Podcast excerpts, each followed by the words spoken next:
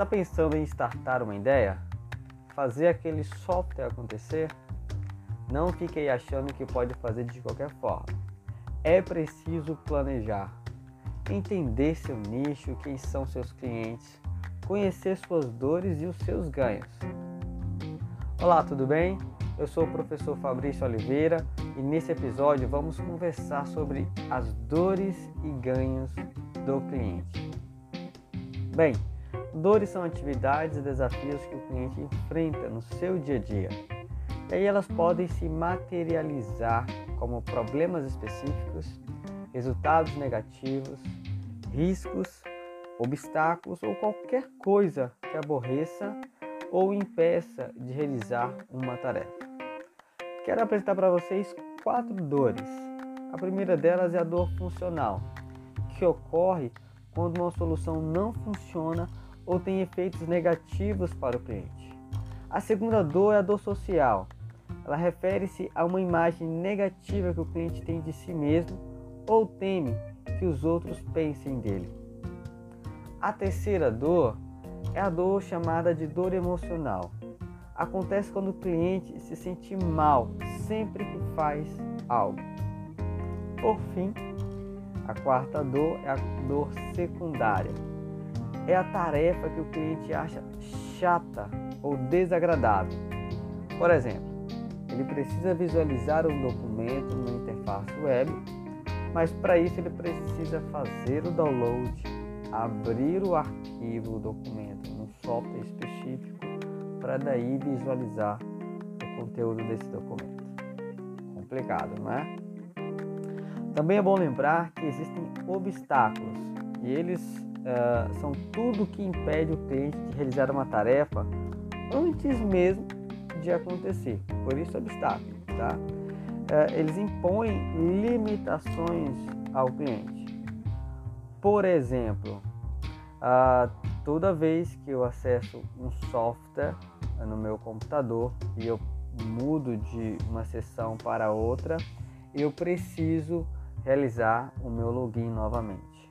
Ou ao utilizar um, app, um aplicativo, eu preciso inserir novamente todos os meus dados, sendo que eu poderia ter os meus dados ou pelo menos os dados principais já gravados ah, nos campos do formulário. Isso a gente chama de obstáculo. Também é bom lembrar que existem riscos ou resultados desejados né, para o cliente. E esses riscos referem-se ao que pode dar errado ou ter consequências negativas. Exemplo, se eu contratar esse serviço, essa aplicação e algo der errado, com certeza seria desastroso para a minha carreira ou para a minha empresa. O importante é que você descreva as dores do cliente de forma concreta. Por exemplo, procure saber a partir de quantos minutos o cliente ele considera que está perdendo tempo na hora de comprar um produto ou contratar um serviço. Quando você compreende a gravidade e a intensidade da dor, daí você pode propor soluções para aliviá-las. Quero trazer para você aqui sete reflexões para identificar as dores do seu cliente. A primeira delas é: qual a definição de muito dispendioso para o seu cliente? Por que ele acredita que uma tarefa ela gasta tempo demais ou porque é cara ou exige muito esforço. A segunda é o que faz o cliente se sentir mal? O que está tirando o sono dele? Quais suas dúvidas, preocupações e aborrecimentos? Terceiro, quais entregas deixam a desejar? Quais recursos o cliente considera insuficiente? Quarto, quais os desafios enfrentados pelo cliente? Ele compreende realmente o funcionamento do seu produto ou do seu serviço? Quinto, que consequências sociais negativas o cliente tem medo de perder ou encarar? poder, respeito, confiança, status. Sexto, que riscos o cliente teme? Ele teme perdas financeiras ou perdas sociais ou algo que ele considera que pode dar errado? Sétimo, que barreiras estão impedindo o cliente de aceitar o seu produto? Ou que erros ele costuma cometer? São os custos iniciais ou problemas para aprender a usar o produto? Daí eu acredito que você consegue se colocar no lugar do seu cliente. Mas também há ganhos. E os ganhos, eles são resultados positivos e benefícios que o cliente ou que os clientes querem. Eles representam utilidades funcionais, emoções positivas, ganhos sociais e economia de custos, claro. Qualquer pessoa ou empresa uh, quer produtos e serviços de qualidade. Mas o que é qualidade para um cliente pode não ser algo relevante para outro cliente. Atributos como conveniência, sucesso, desempenho, eles precisam ser validados com e também pelo cliente.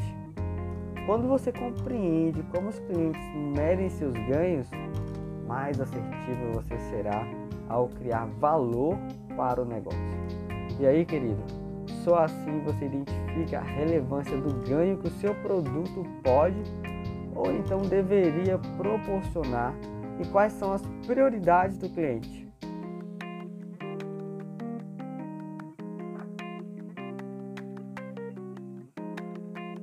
Bom, os ganhos eles podem ser classificados como necessários, esperados e desejados, e ainda há aqueles inesperados.